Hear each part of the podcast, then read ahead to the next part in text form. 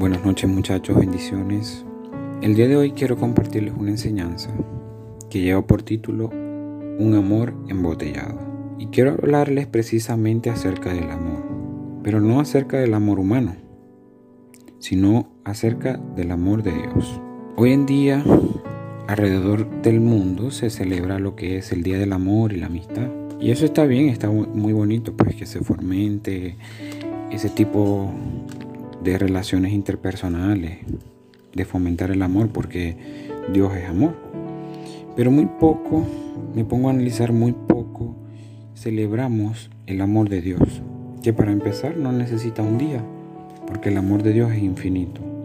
Pero en relación a este tema del amor, iniciar la enseñanza con, una anécdota o con, con una reflexión, que dice lo siguiente.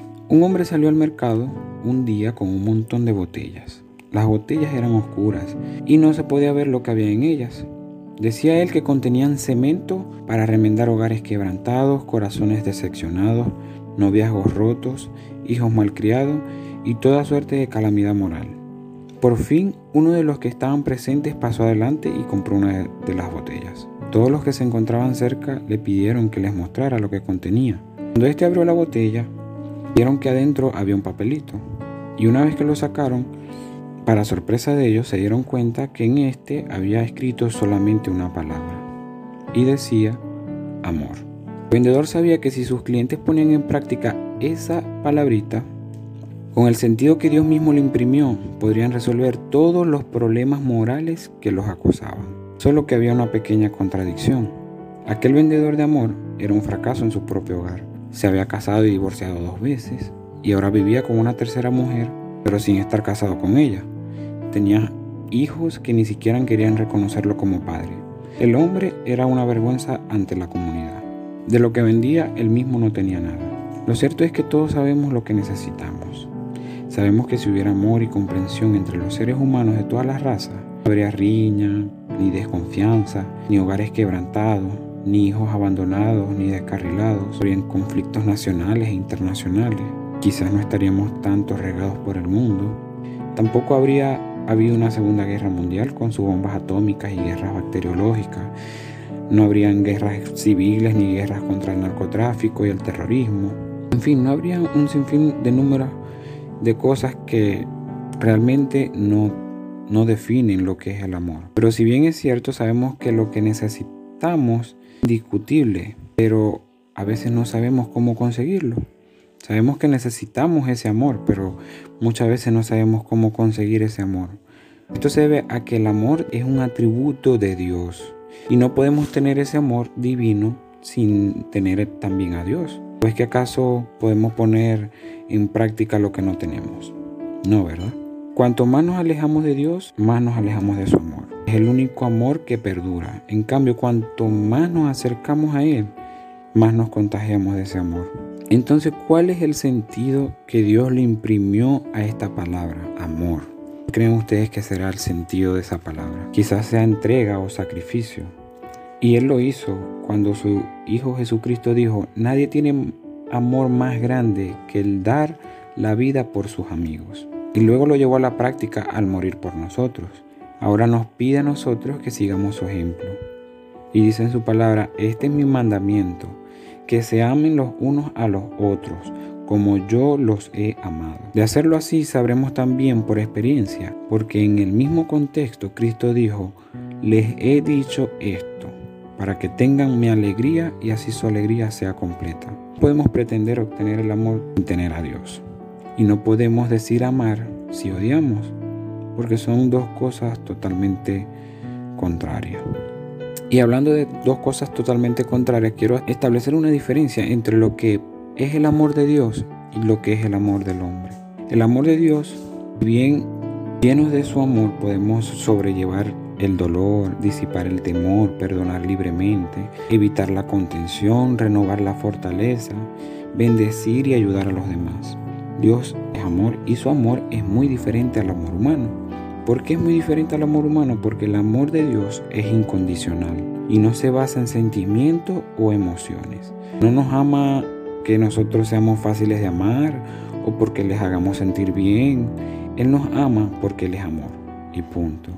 Él nos creó para tener una relación amorosa con Él y sacrificó a su propio Hijo, quien también estaba dispuesto a morir por nosotros, para restaurar esa relación de amor. Quiero que ustedes hoy entiendan en su mente y en su corazón que Dios los ama, sin importar su raza, su color, si son gordos, flacos, altos o bajos.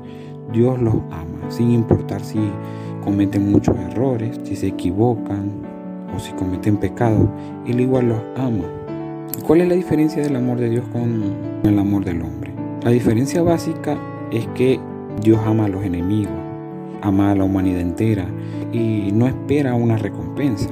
Es decir, no necesita ser amado antes para Él amarnos. No necesita que nosotros lo amemos primero, porque ya Él nos amó antes de nacer, sino que ama por naturaleza porque el poder de su amor es mayor que todo sentimiento que conocemos y su benignidad nos guía hacia el arrepentimiento cada día. Dios sabe cuál es el resultado del amor por los enemigos, pues Él mismo lo vivió en la cruz. Él sabe también el resultado eh, en nuestras almas a la eternidad y le ha merecido e incluso le merece la pena la gran batalla por nosotros, por sus hijos.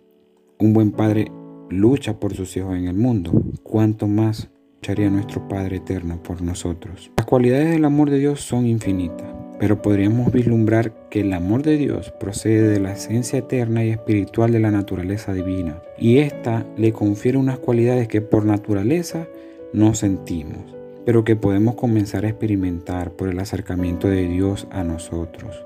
Al mismo tiempo, el amor de Dios ve más allá de los límites de nuestro corazón, ve el resultado de su obra en la dimensión eterna, y es paciente. No se queda en el enojo, ni en la ira o en la vergüenza. En definitiva, tiene la mira puesta en lo espiritual. Y hoy yo los quiero invitar a que a partir de hoy practiquemos este tipo de amor, el amor que viene de parte de Dios, que es un amor sin condición, un amor perfecto, un amor eterno.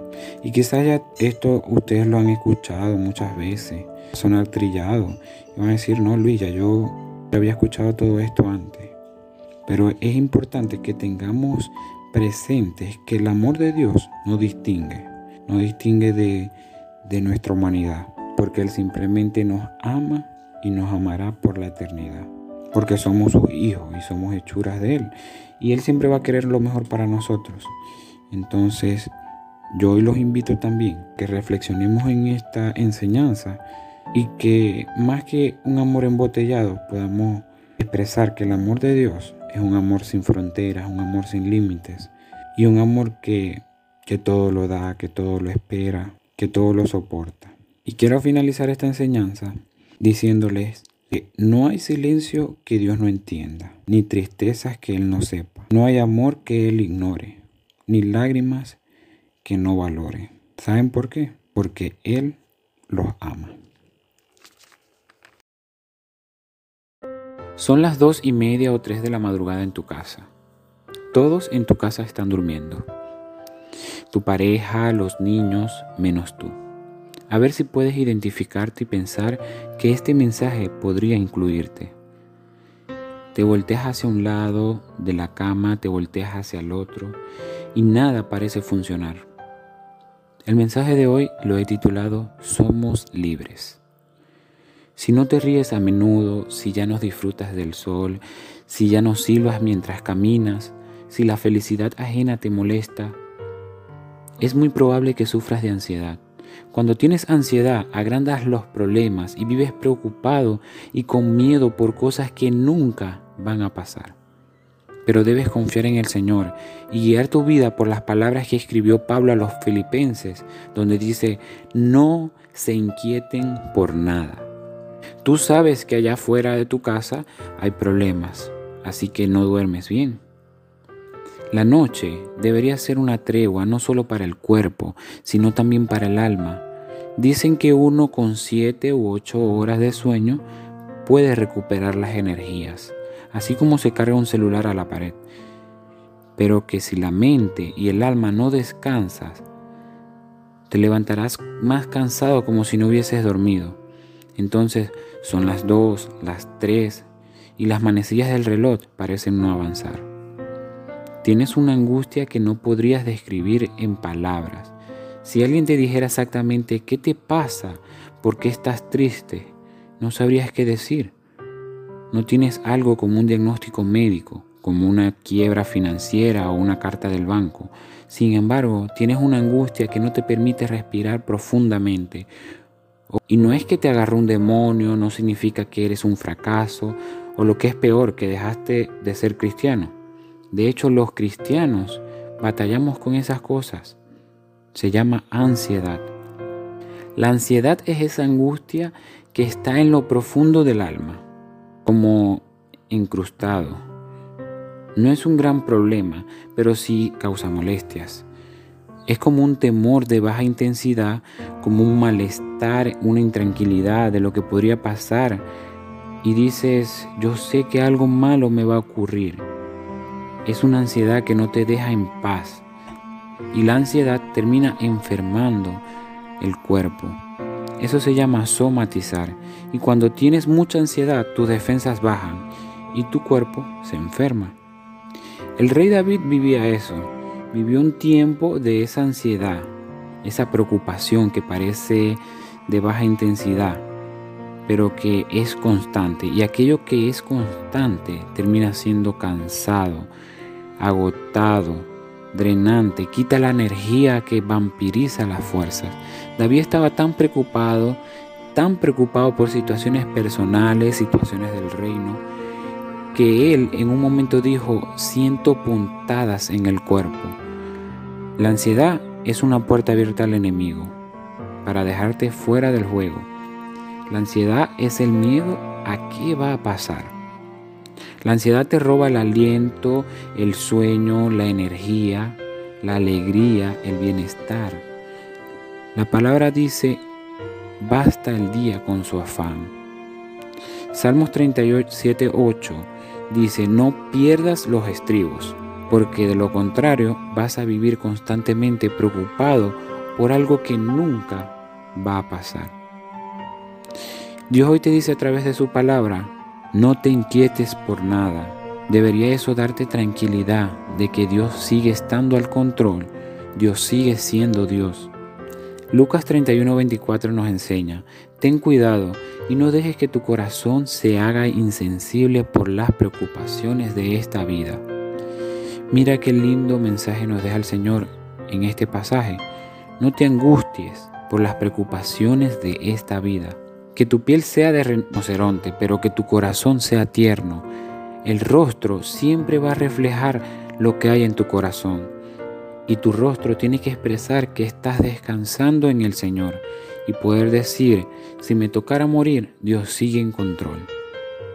Hoy te voy a presentar la cura para la ansiedad y recíbela como un regalo de parte de Dios. Esa cura no es un medicamento, no es una pastilla que puedas tomar. Es la palabra de Dios. Y esa cura la vas a conseguir en Filipenses 4:4, donde el apóstol Pablo le decía a los filipenses, alégrense siempre en el Señor. Insisto, alégrense, que su amabilidad sea evidente a todos. El Señor está cerca. No se inquieten por nada, más bien en toda ocasión con oración y ruego presenten sus peticiones a Dios y denle gracias. Y la paz de Dios que sobrepasa todo entendimiento cuidará sus corazones y sus pensamientos en Cristo Jesús. Libera tu mente. Dios hoy nos dice en su palabra, piensa en todo lo verdadero, lo respetable, lo justo, lo puro, lo amable, lo que es digno de admiración y elogio, y la ansiedad se irá, y vendrá una paz que sobrepasa todo entendimiento. Deja tus cargas en el Señor y deja que Dios pelee por ti. Hoy quiero que repitas conmigo lo siguiente. No tengo que revivir el ayer. Aprenderé de él. Buscaré misericordia para él pero no viviré en el ayer. El sol se puso en el ayer. El sol no salió mañana. Hasta mañana no puedo cambiar mañana. Hoy voy a vivir el hoy. Enfrentaré el hoy con las fuerzas del hoy. Bailaré el vals de hoy con la música de hoy. Voy a bailar hoy, reír hoy y cuando llegue mañana, lo haré mañana. Soy libre de toda ansiedad. Dios te bendiga y guarda tu corazón.